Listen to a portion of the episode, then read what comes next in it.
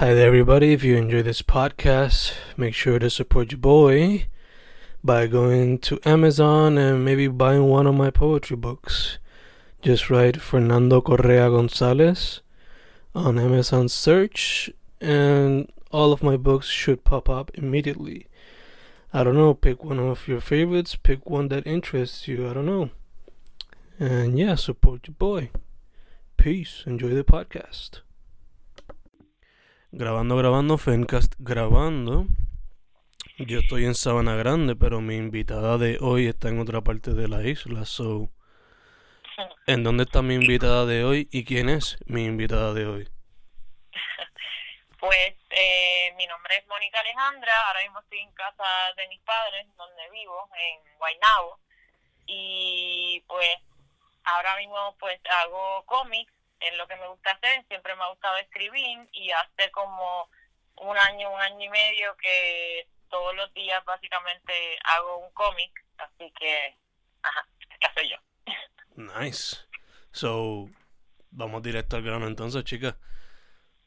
¿Cómo fue que llegaste al mundo de las artes visuales? Eh, ¿Cómo fue que te llegaste al interés del cómic? Cuéntame, cuéntame de ese principio. Pues mira, eh, super random, yo los otros días estaba buscando, eh, haciendo resaque y encontré mis libretas de high school y sin darme cuenta, pues parece que yo hacía eh, cómics también en la high school, pero de verdad que no, me daba cuenta, pero tengo tengo un montón de dibujos en las libretas, me imagino que cuando me aburría en las clases me ponía a inventar. Y es, la comedia y escribir siempre es algo que yo he hecho, aunque no lo comparta con nadie, como para procesar lo que está pasando en mi vida. Y yo me acuerdo que cuando era bien, bien chiquita, como siete, diez, de siete a diez años, yo siempre buscaba eh, chistes en internet con el propósito de esperar a que llegara mi familia y como hacerles un pequeño performance. Yo lo que quería era que la gente eh, pues se riera y no sé, para mí era súper divertido. Entonces cuando vino el huracán, mi abuelo tiene como ahora mismo casi cumple el 91, en eso tenía 89, 90 y yo era la que lo estaba cuidando porque toda mi familia en ese momento pues estaba trabajando y yo estaba en, en la universidad, pero en ese momento pues no había. Y todo lo que estaba pasando, supongo, en el país, todo lo que estaba pasando en la familia, estar encerrada en la casa todo el día, sin básicamente pues no había pues, televisión, no había electricidad, nada, pues yo empecé a cogí un, un lápiz y empecé a, a inventar, a escribir eh, cómics, no sé, fue algo súper fue algo súper random porque aunque yo siempre he escrito eh, lo de los cómics, no sé, lo empecé a hacer así. Después del huracán en casa también empecé a jugar un poco como a hacer collage poéticos con los periódicos que habían y desde eso como cada vez me gustaba más y más hasta que decidí abrir una página y compartirlos en, en Instagram y las redes sociales. Ok, ok. Eh, por lo que veo, ahora mismo te enfocas mucho más en lo que sería el cómic y tu estilo al principio pues era una mezcla entre los dibujos, pero también integraba juguetes. Y, y en cuestión a colores, en cuestión a colores se distinguen mucho los colores como rojo, rosa, violeta. Eh, ¿Cómo fue que te decidiste por ese estilo y cómo lo has visto poco a poco crecer?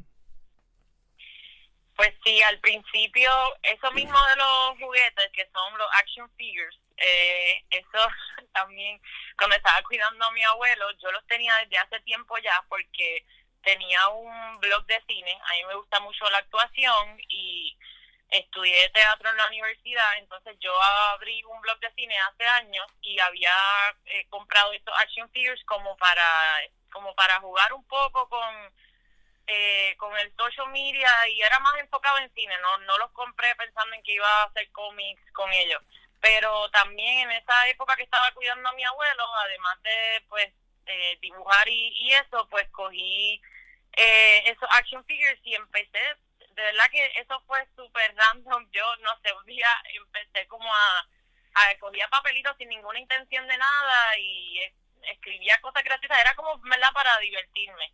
Eh, ya no los utilizo tanto, pero pero no es porque, no sé, quizás en los próximos días me ves que hago cosas con ellos, pero ahora estoy como digo, tratando de enfocarme más en dibujar. Lo de los colores, eh, siempre me han gustado esos colores, lo que es el, los colores llamativos, como el rojo, el rosa. Eh, de verdad que ahora mismo yo siento que mi estilo no está definido porque como empecé a decir que voy a hacer esto pues más conscientemente y todos los días como tal eh, y compartirlo porque antes lo hacía pero para mí no, no lo compartía. Pues de verdad que yo diría que estoy en un proceso de conocerme y de ver qué es lo que quiero hacer a dónde quiero ir y pues es como más bien lo, lo que me sale al momento. Me gustan los colores llamativos. Ok ok. Por lo que yo veo verdad por los cómics que he visto muchos son de la vida cotidiana o temas relacionados a la mujer, eh, ¿qué cosas te inspiran o son influencias cuando vas a hacer alguna pieza? Pues sí, hay, ¿verdad? Hay muchas cosas que pues son cosas que me pasan a mí directamente o conversaciones con mis amigas y a veces en verdad detrás de, de algún dibujo puede que de donde salió la idea no haya sido algo que en el momento haya sido gracioso, pero pues uno lo hace de una manera un poco absurda y graciosa como para, pues, como un mecanismo de, de, lidiar con eso. Pero yo creo que eh, quizás en el pasado a las mujeres siempre nos dicen eh, que nos quedemos calladitas, que eh, ¿verdad? no digamos nada, que hay que hacer lo que las expectativas que tienen otras personas de uno. Y pues llegó un momento en que de verdad me di cuenta que yo me estaba haciendo daño a mí misma porque yo misma no estaba utilizando mi voz en cosas tan sencillas y cotidianas como en tu propia casa, en tu familia, en tu relación con tus padres, en tu relación con tus hermanas, eh, en tu relación con tus amistades en el trabajo. Yo me di cuenta que muchas veces yo y, y las mujeres que me rodeaban nos estábamos quedando calladas por miedo a por miedo a lo que van a decir o, no cumplir con las expectativas que otros tienen de nosotros. Y yo me di cuenta que básicamente pues me estaba haciendo daño. Y pues esos dibujos me dieron esa oportunidad quizás de en otras veces que lamentablemente yo me había quedado callada o porque a veces ni sabía lo que estaba sintiendo, pues era como volver a esos momentos y decir lo que quizás yo hubiese querido haber dicho o lo que ahora en el momento si me pasa, yo he aprendido a no quedarme callada, quedarme callada por lo menos para mí y en mi situación no es la opción y este no es el mensaje que yo quiero enviar a otras personas que me rodean, ya sea escribiendo, ya sea haciendo cómics, ya sea estoy jangueando con mis amigas y nos encontramos con una situación y, yo siento que, que pues, pues hay que decir algo, o sea, uno tiene que utilizar su voz y muchas veces a las mujeres nos crían para que hagamos lo opuesto, para que nos quedemos calladas. Y pues no, de, básicamente esa ha sido como la inspiración número uno, de verdad. Aprender a usar tu voz, no importa eh, que otras personas se sientan incómodos frente a ella, que se sientan a veces a veces ver que otras personas usan su voz y es una voz, eh, la, ¿verdad? Cuando uno dice lo que uno piensa, eso es fuerte, pero, pero eso es bueno y eso es lo que debemos hacer todos. Así que, pues por ahí va la cosa. Ok, ok. Entonces, cuando tomas todo eso en consideración, eh, ¿cómo se ve el proceso creativo una vez vas a hacer la pieza o el cómic? Pues ahora mismo, ahora mismo tengo que ser un poco más organizada con eso, pero eh, yo tengo mi celular en los notes, las ideas vienen en cualquier momento y eh, tengo todos mis notes del celular, son un montón de cómics que quisiera hacer y espero hacer en algún momento. A veces, eh, pues, las, hasta tengo servilletas que de momento voy a un sitio y siempre me pongo a dibujar en, el, en las servilletas de los restaurantes. Tengo un montón de papeles, entonces es bien gracioso porque siempre tengo una libreta donde se supone que digo que aquí voy a poner todas las cosas que se me ocurren, todas mis ideas, ya sea de, de cualquier invento que yo tenga, además de los cómics, pero siempre digo que lo voy a poner en esta libreta, pero por alguna razón eh, esta libreta nunca es la que termino usando y siempre están en otra, o sea, en otros papeles, en diferentes libretas. en verdad ahora mismo pues mi meta es organizarme un poco en, y lo que estoy utilizando son marcadores, me gustaría luego intentar dibujo digital y otras opciones, pero realmente ahora mismo como yo siento que estoy empezando y explorando y pues aprendiendo, pues lo que estoy utilizando son marcadores y ajá, y pues los cómics que los escribo en cualquier sitio, en cualquier lugar. Ok, ok. Ahorita mencionaste que practicabas actuación y que estudiaste teatro, mencionaste tu blog de películas. Eh, actualmente te enfocas más en los cómics y en el pasado pues hacías también los collages, poetría. Em, ¿Has considerado volver al teatro? ¿Has considerado volver la poesía? ¿Has considerado hacer cortometrajes? ¿Y también has considerado algún otro medio artístico para explorar? Pues mira, eh, la semana pasada acabé un taller que estuve cogiendo en Sagrado, que se llama el taller cinemático, que precisamente hicimos un cortometraje eh, con Víctor González y Carla Cabina. Y hace cuatro meses yo estaba trabajando en una tienda, lo dejé porque pues de, verdad mm, tenía esta necesidad de, de crear y, de explorar más eh, lo artístico, que fue, que fue lo que yo estudié.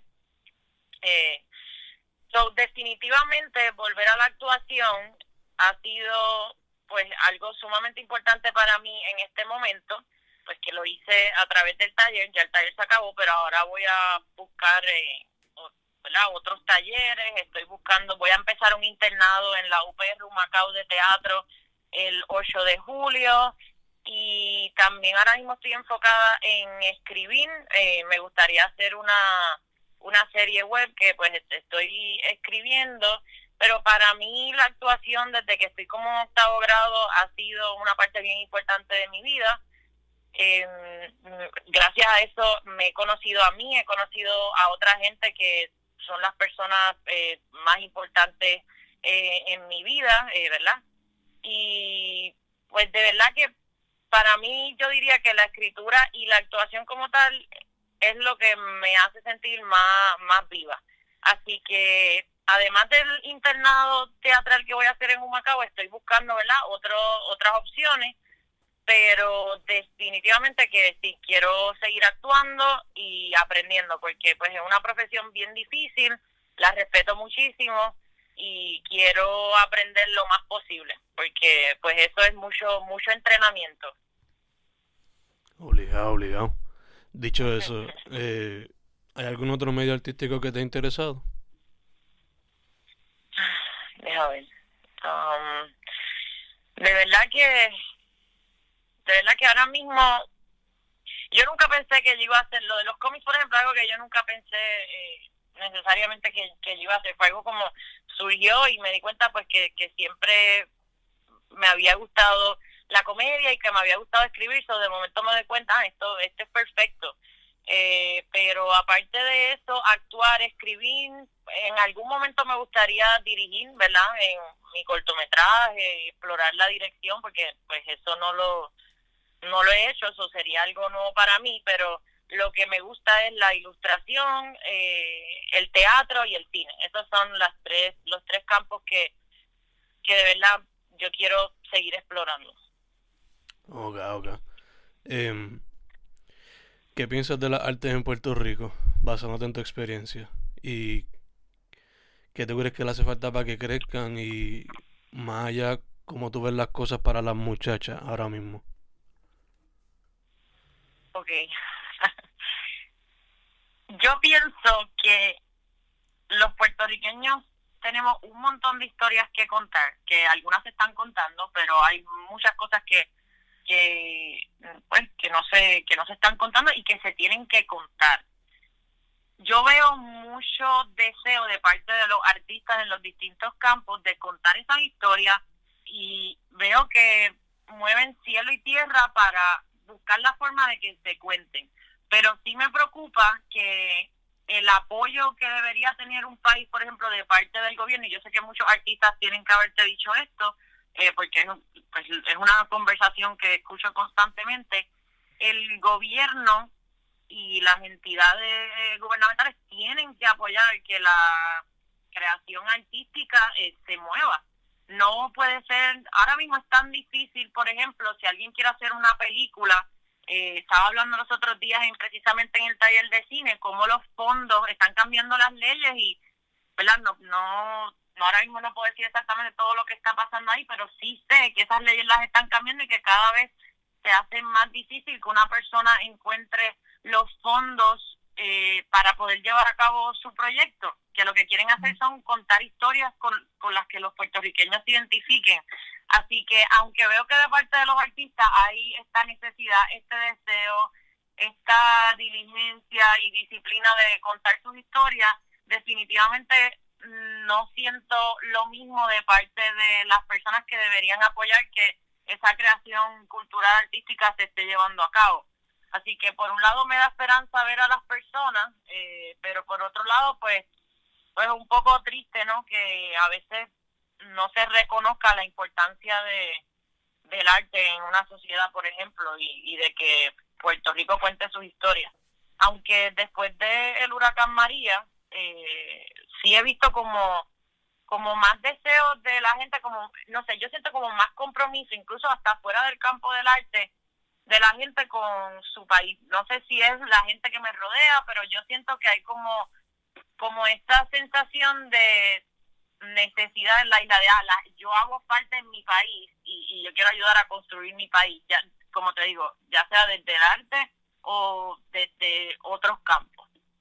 Así que es como esperanza y, un poco de miedo lo que siento a la vez en cuanto en cuanto a eso pero sí veo muchos deseos de crear y de verdad que cada día me sorprende más la creatividad de, de los puertorriqueños en la música, en el baile, en la ilustración, en el cine, en la escritura, en todo. Yo siento que hay mucho, mucho talento en, en este país y que también hay mucho deseo de, de que la gente escuche las historias, escuche las historias de aquí. Los otros días eh, salió el, el documental este que causó mucho, eh, el de Ave María. Yo no lo he visto, pero eh, que fue bien controversial y una directora de cine me estaba diciendo que mucho del problema quizás que, que incitó ese documental es que la gente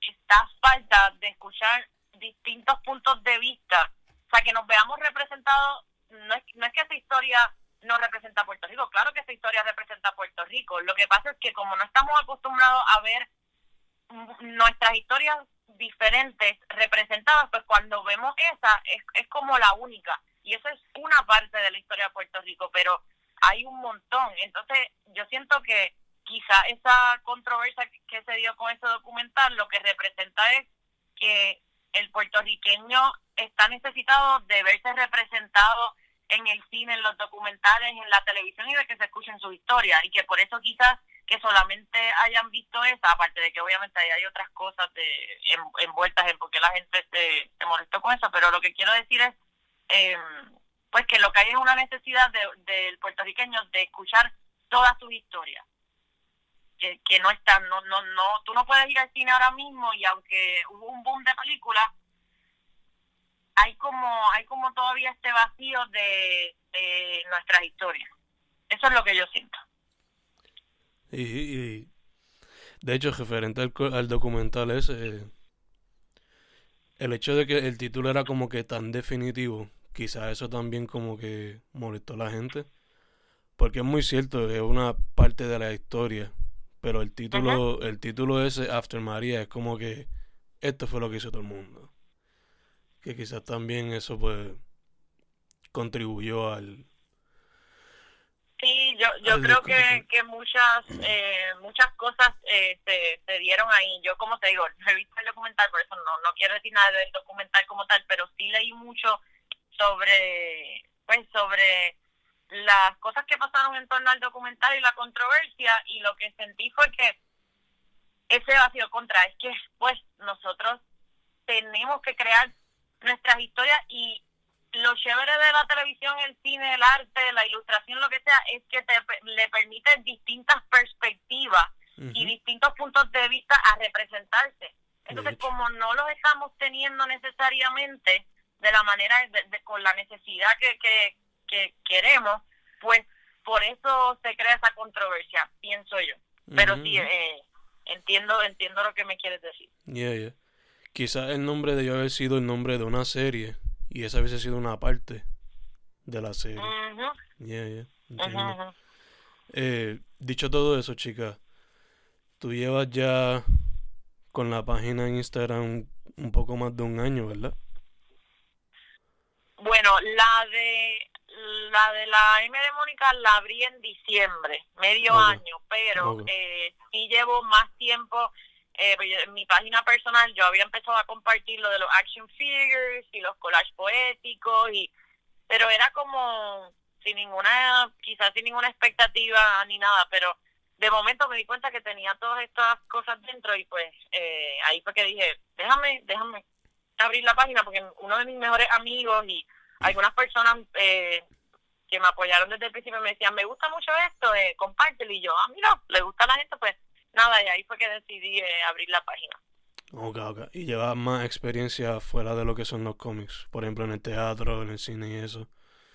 Em, dicho eso, ¿cuáles han sido algunas de tus mejores experiencias como artista? Um,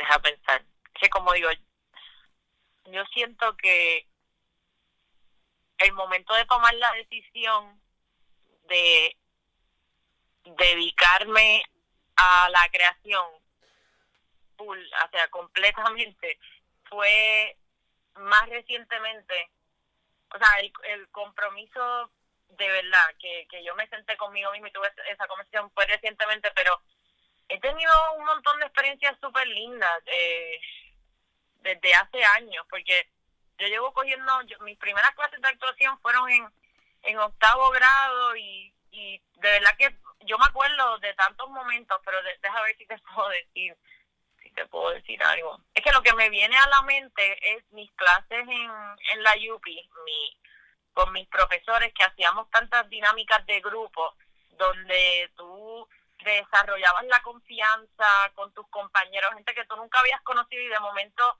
por ejemplo, en el mismo taller que yo estaba cogiendo ahora, eh, hacíamos unas dinámicas de grupo, éramos 30 personas que no nos conocíamos y un mes luego esas personas pues ¿sabes? se convierten como de cierta manera en tu nueva familia y después te tienes que despedir, ¿verdad? Pero eh, no sé, siento que lo bonito del teatro y todo eso es que hace la gente como que sean tan eh, vulnerables y que se sientan en un espacio seguro. Así que quizás en términos profesionales de, ah, cuál ha sido tu mejor experiencia, pues esto yo creo que está por verse. Pero sí en términos de entrenamiento y de aprender, por ejemplo, este último taller que cogí que se acabó el, el viernes pues fue hermoso, porque la gente compartió una historia y yo compartí mi historia y eh, creamos un cortometraje, mi abuelo participó del cortometraje y eh, no sé, yo siento que cuando uno está creando, uno conecta con otras personas cuando lo hace desde la honestidad, claro, y te ayuda como hasta sanar cosas que a lo mejor tú ni sabías que tenías que sanar y, y te abre a otros puntos de vista y de verdad que por lo menos para mí eso es lo que es el, el teatro y el cine. Eh, es crear desde la honestidad, conectar con otras personas y como es, un, no sé, es una manera para mí de, de, de, abrirme, de abrirme y, dejar el miedo. Uno no se siente, por lo menos en ese espacio, como se creó esa confianza, pues uno no se siente juzgada y para mí eso es uno, quizás uno de los mejores sentimientos. Así que yo creo que esa es una buena experiencia que te puedo compartir, la de este último mes. Ok, ok, ese, ese aspecto de no solamente conectar con otros, pero conectar con uno mismo y aprender más de uno mismo. Sí, fíjate, de verdad que sí, porque eh, incluso eso mismo de hacer los cómics, ahí está, pero ¿por, qué tú haces eso? Y yo misma me cuestionaba quizás, pero ¿por qué? O sea, no sé, a veces uno tiene esa vocecita dentro de uno, pero ¿por qué hacer esto? ¿Y a qué tú vas con esto? Y eh, como uno se puede desenfocar, pero de momento yo me di cuenta, ah, es que esto me hace sentir más conectada a mí, conmigo misma y con lo que yo estoy sintiendo y me ayuda a comunicarlo mejor eh, a, a, mí, o sea, a mí misma y a, por ejemplo, una mejor relación con mis amigas, con cualquier persona que yo conozca, con mis padres. Porque cuando tú no estás conectado contigo mismo, ¿cómo tú vas a conectar con las demás personas? Entonces, quizás ahí para mí esa es mi herramienta, quizás dibujar, escribir, actuar, eh, cualquier proceso creativo, pero para otras personas puede, hay, hay otras formas de conectarte contigo misma, pero yo pienso que, exacto, el, el teatro eh, a mí me ayuda para eso, para conectarme conmigo y por ende con otras personas. Y esa para mí, la clave es que eso hace que tú estés presente. Cuando tú estás haciendo algo que a ti te hace sentir viva, cuando tú estás haciendo algo desde la honestidad, cuando tú estás haciendo algo para conectarte también contigo, pues el futuro te deja de asustar tanto y el pasado como que te aleja un poco y tú no te martirizas tanto por eso porque estás presente. Y básicamente eso es una de las cosas más difíciles, estar presente. Pero para mí, sea, el, hacer cómics y crear, eso es lo que me ayuda a sentirme presente. Así que esa es una razón suficiente para mí para hacerlo, porque qué más poderoso que eso. Exacto, exacto. Em, Dicho eso, chica, ¿qué consejo le diría a alguien que quiere meterse al arte ahora? Ah, deja pensar. eh, yo misma me tengo que contestar esa pregunta a mí misma todos los días. Em, que lo hagas por una necesidad, o sea, creo que si uno lo hace por una necesidad que uno tiene dentro de, de decir unas cosas y de ser la honestidad, sé que he dicho mucho esa palabra, pero es que es tan importante. Uno, uno puede engañarse uno mismo y enredarse en, su, en sus mentiras, en sus máscaras, pero si tú eres honesta contigo mismo y tú quieres crear desde la honestidad y tú quieres compartir tu historia y no tener miedo, o sea, no tener miedo a, a hacer tú, a ser tú misma. No a todo el mundo le va a gustar y ese tampoco es el punto pero tú tienes que atreverte. Entonces, muchas veces, algo que, que yo escucho mucho cuando hablo con personas que quieren hacer un proyecto, incluso, yo, o sea, yo misma, es este miedo a, ay, pero si no me sale bien, ay, pero no, déjame esperar a tener esta cámara que entonces va, a ser más profesional, o déjame esperar a aprender mejor a usar acuarela, o déjame aprender a dibujar mejor, déjame coger talleres de escritura. Eso es fabuloso, o sea, tú puedes seguir aprendiendo y querer seguir mejorando. Eso para mí es lo mejor, obviamente, pero no, como te digo, no usar eso de excusa para no empezar.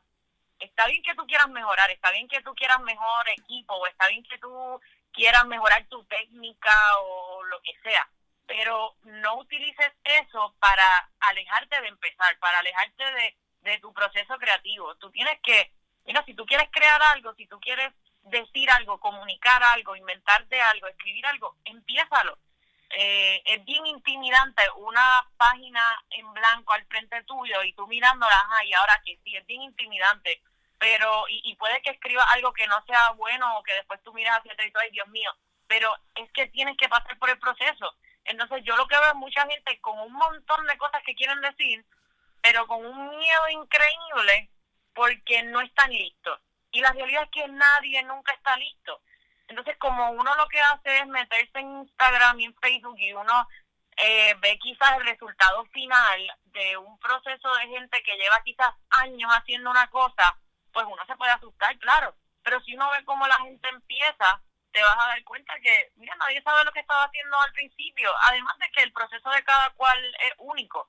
Así que yo diría, empieza. O sea, empieza. No esperes a que tenga eh, en tu cabeza lo que tú consideras que es la perfección, que es algo que le pasa mucho también a las mujeres, que queremos que todo sea perfecto y pues no, como, que no nos atrevemos hasta, hasta que sea perfecto, no lo queremos hacer. Pero hay que romper con eso, porque uno nunca va a hacer nada si espera que sea perfecto, porque nada te va a salir perfecto al principio, obviamente lo vas a hacer súper mal.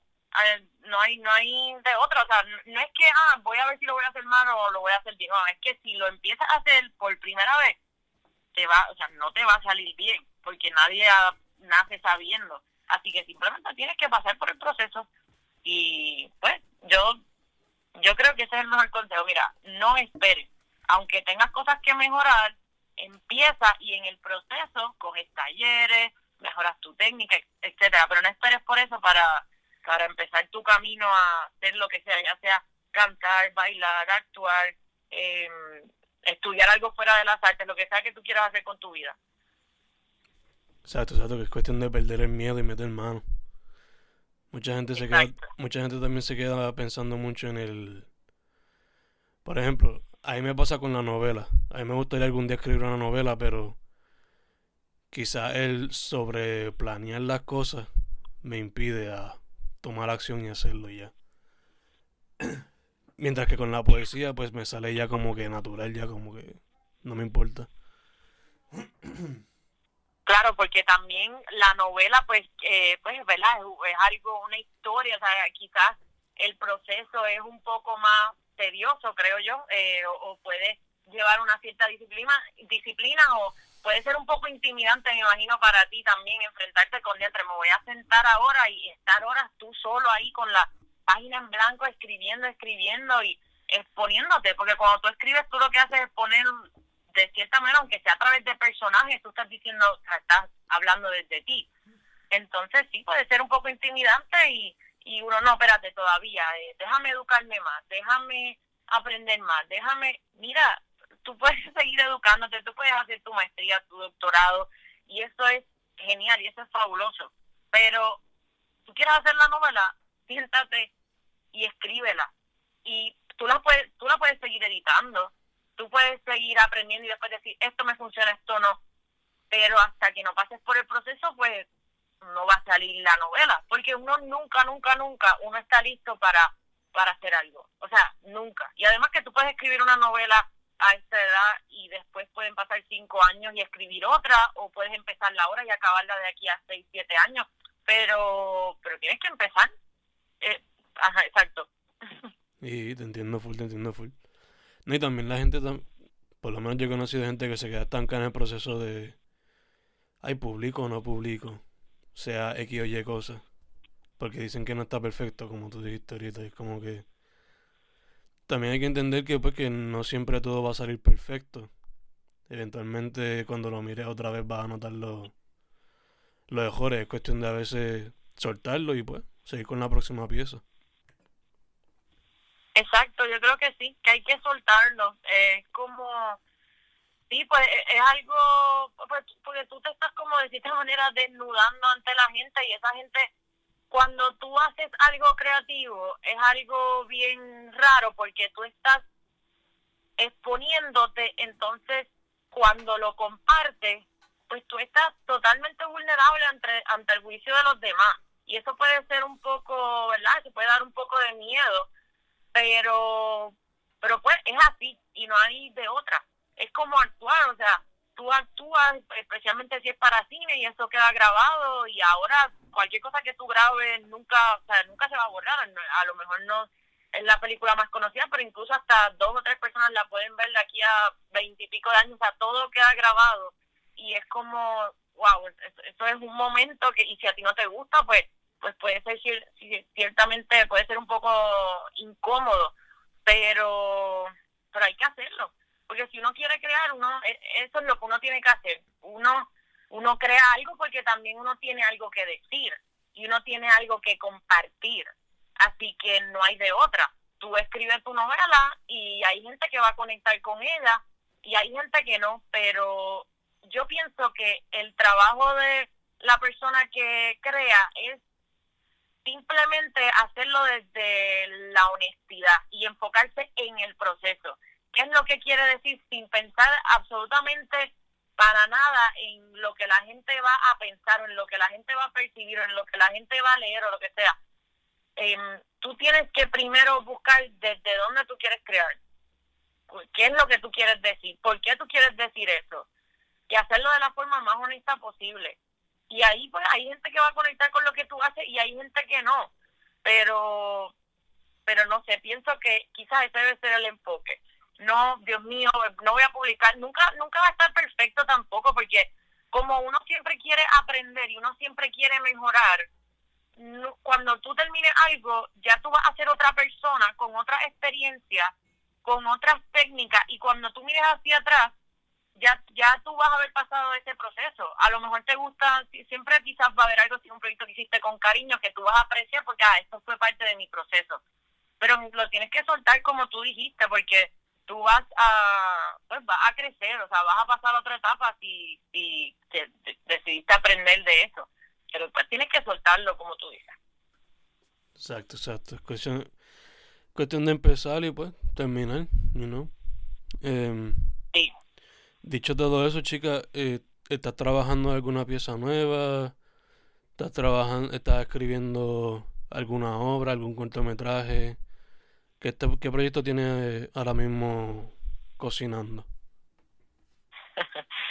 pues eh, el mes pasado, como estuve tan enfocada en el taller y ahí, ahí, escribí un, guion y, y, lo grabamos y lo actué, pues como que no ha pasado ni una semana de eso, estoy como procesando todo lo que pasó, pero eh, eso me dio, como eso era un taller, pues me dio herramientas y energía como para seguir creando otras cosas y me dio como mucha motivación también. Así que sí, eh, voy a seguir haciendo los cómics, quiero coger unas clases de dibujo, voy a seguir escribiendo, quiero escribir como te dije una como una serie web, eso todavía pues sentarse a escribir como tú debes saber es bastante difícil, pero lo estoy haciendo. Es como más disciplina que otra cosa. Eh, no dejarse llevar solamente por la motivación, aunque yo la tengo ahora mismo, pero a veces la motivación se va y uno tiene que tener disciplina para lograr las metas que uno quiere.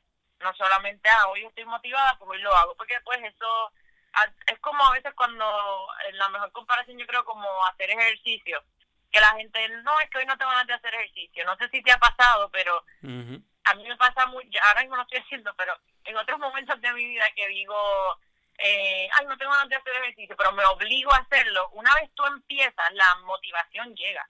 Y pasa con hasta la lectura, me pasaba a veces hasta con las dinámicas de teatro, a veces a uno le puede dar un poquito de pereza hacer algo porque porque es difícil, eso es parte del ser humano, que uno le da un poquito de dificultad empezar una cosa cuando conlleva mucha energía, pero una vez tú empiezas, la energía llega. Yo no sé de dónde, pero llega. Uno la tiene ahí adentro y entonces uno se motiva. Así que uno tiene que empezar y llega la motivación y no esperar a estar motivado para empezar. Pero pues, ajá, ahora mismo, pues como te digo, escribir una serie web, eh, eh, ¿qué más? Seguir con los cómics.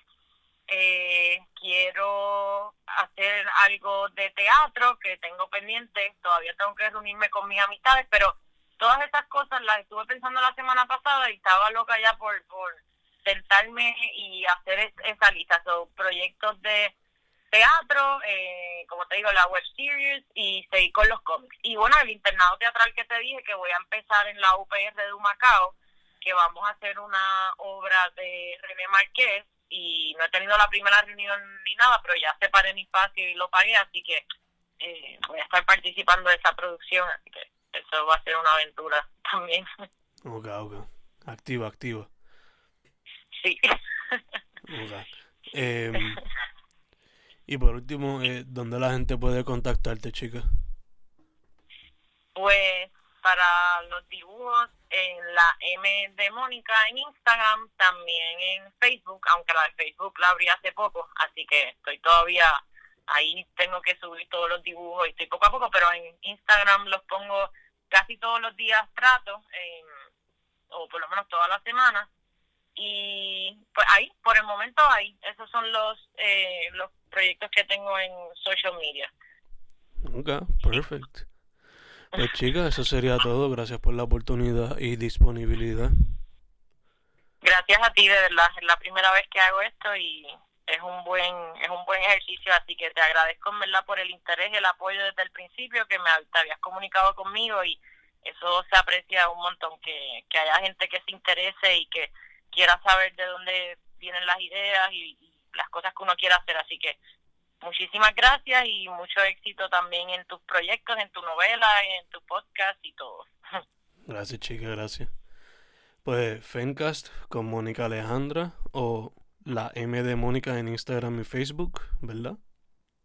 eso mismo. Hemos terminado. Gracias, chica. gracias, Fernando, gracias.